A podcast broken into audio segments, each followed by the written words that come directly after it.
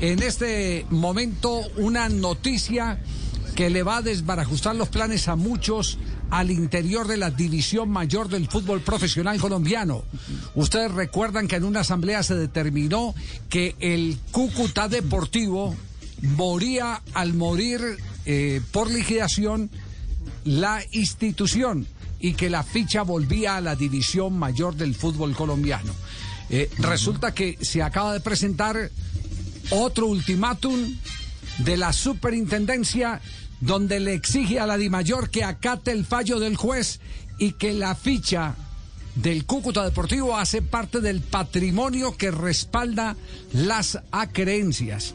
Eso es lo que yo entendí. Eh, no soy abogado, pero, pero hice un gran esfuerzo como para poder comprender lo largo de ese comunicado.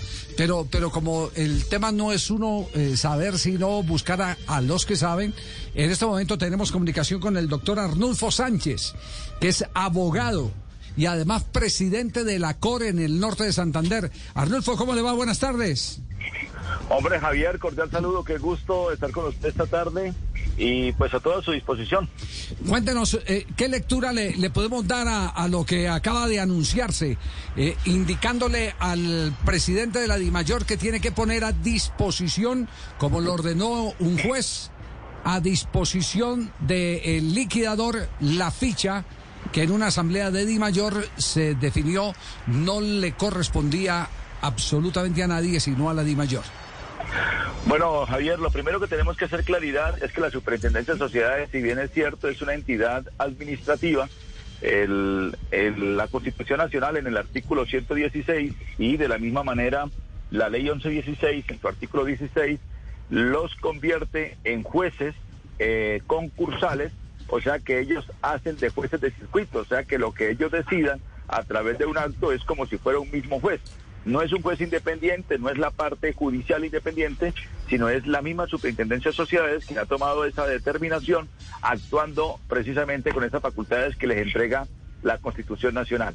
Pues bien, hoy, después del el tercer intento, llamémoslo de alguna manera, porque ya se había pronunciado la superintendencia diciéndole, ordenándole que se hiciera un embargo, en aquel entonces se habló sobre ficha, la Di Mayor le dijo que las tales fichas no existían, y por esa razón no se podía dar embargo. Eh, rectificó la superintendencia en la segunda oportunidad y le dice que el derecho de participación entonces se embargue y responde el doctor Fernando Jaramillo como abogado, como representante legal y también como presidente de la DIMAYOR que los derechos de participación son unos derechos personalísimos. El derecho personalísimo significa que no tiene ningún valor, que son intangibles, que cualquiera lo puede obtener, cualquiera lo puede tener, que no es negociable. Entonces, en ese recurso eh, contradice o lo controvierte el señor Arturo Acosta Villaveses, quien es el gerente liquidador, y le dice que eso no es cierto, que no es ningún derecho personalísimo y que por el contrario sí tiene un valor.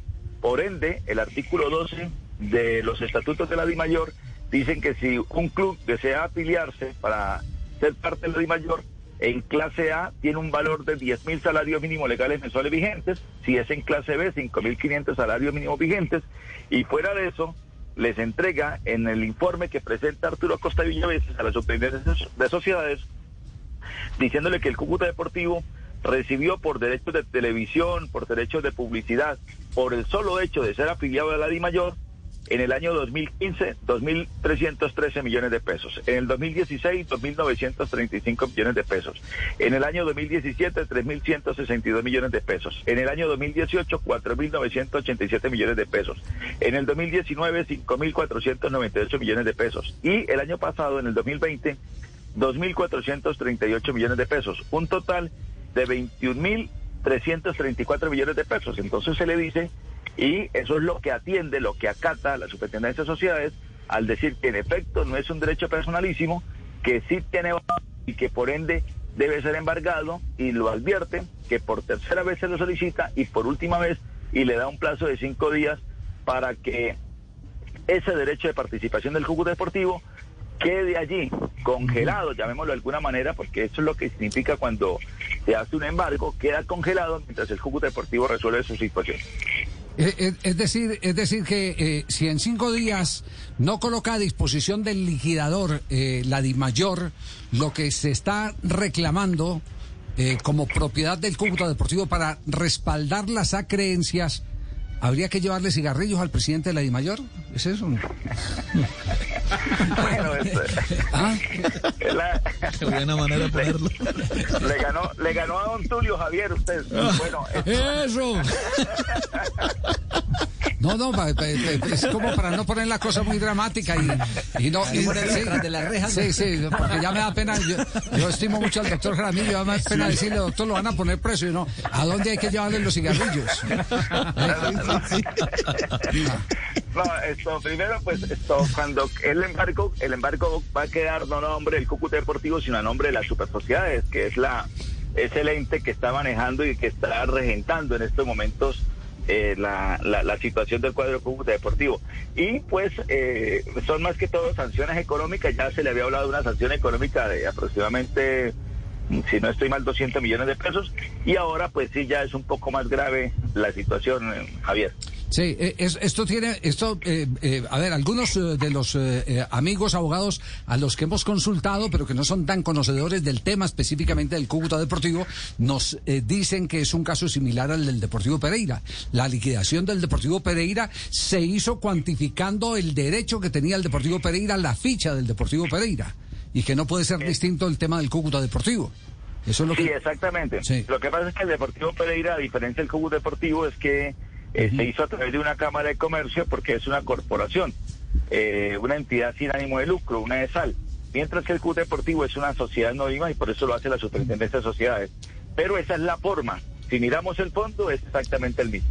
Ya. Eh, Ardulfo, ¿esta es su última instancia o, qué puede ocurrir eh, de acuerdo a su conocimiento como, como máster en Derecho eh, Deportivo y, abogado eh, en ejercicio? No, no, ya en esto ya, ya le están, ya, ya quedó culminado, ya le están diciendo que efectivamente le dieron una, un plazo peritorio de cinco días que debe cumplir en ese plazo, so pena de, ya usted lo dijo, de tener algunas causales que pueden llevar eh, no solamente al presidente eh, de la DIMAYOR, sino a toda la DIMAYOR, eh, Javier, lo, lo, que puede generar de aquí en adelante, porque ya se presentó el recurso y una apelación.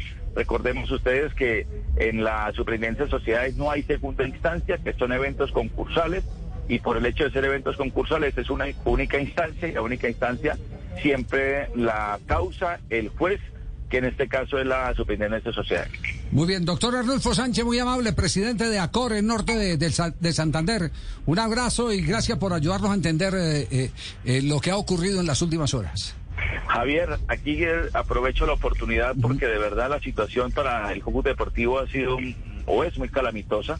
Hace unos pocos días el, el Ministerio del Deporte le contesta a un jugador que no puede tomar acciones porque hoy no está dentro del Sistema Nacional del Deporte y todo esto porque se debe resolver rápido esta situación y me parece que, que el ente, el Estado, a través de las mismas super sociedades hasta el momento es quien está haciendo respetar eh, a una visión, a una ciudad como Cúcuta y a un equipo fundador, no solamente de, la de mayor, sino de la Operación Colombiana del Fútbol colombiano como es el Cúcuta Deportivo. Un abrazo para usted, Javier, y para todos sus compañeros y mesa de trabajo. Lucky Land Casino, asking people what's the weirdest place you've gotten lucky. Lucky? In line at the deli, I guess? Aha, in my dentist's office. More than once, actually. Do I have to say? Yes, you do. In the car before my kids' PTA meeting. Really? Yes. Excuse me, what's the weirdest place you've gotten lucky? I never win and tell. Well, there you have it. You can get lucky anywhere playing at LuckyLandSlots.com. Play for free right now. Are you feeling lucky? No purchase necessary. Void where prohibited by law. 18 plus. Terms and conditions apply. See website for details. El cupo. Eh, ¿Qué ha dicho el presidente de Dimayor, eh, eh, Camilo? le preguntamos que qué pasaría o qué va a pasar con el Cúcuta con lo de la reciente pronunciamiento de super sociedades. Nos contesta, ellos se mantienen, para, ellos mantienen embargar algo que no existe. Es decir, mantienen la teoría de que eso no existe. Exactamente, que no hay y super sociedades mantienen la teoría de que sí existe. Exactamente. Que sí existe. Sigue super sociedades. Según, existe algo. dice super sociedades. Según super sociedades, esa e, esa ficha, como la llamamos nosotros, entraría en la liquidación, o sea, eh, se puede ofertar por ella. Pues eso es lo que estamos diciendo desde las 2 de la tarde. Lucky Land Casino asking people what's the weirdest place you've gotten lucky? Lucky? In line at the deli, I guess? Aha, in my dentist's office. More than once, actually. Do I have to say? Yes, you do. In the car before my kids' PTA meeting. Really? Yes. Excuse me, what's the weirdest place you've gotten lucky? I never win and tell. Well, there you have it. You can get lucky anywhere playing at LuckyLandSlots.com. Play for free right now. Are you feeling lucky? No purchase necessary. Void where prohibited by law. 18 plus. Terms and conditions apply. See website for details.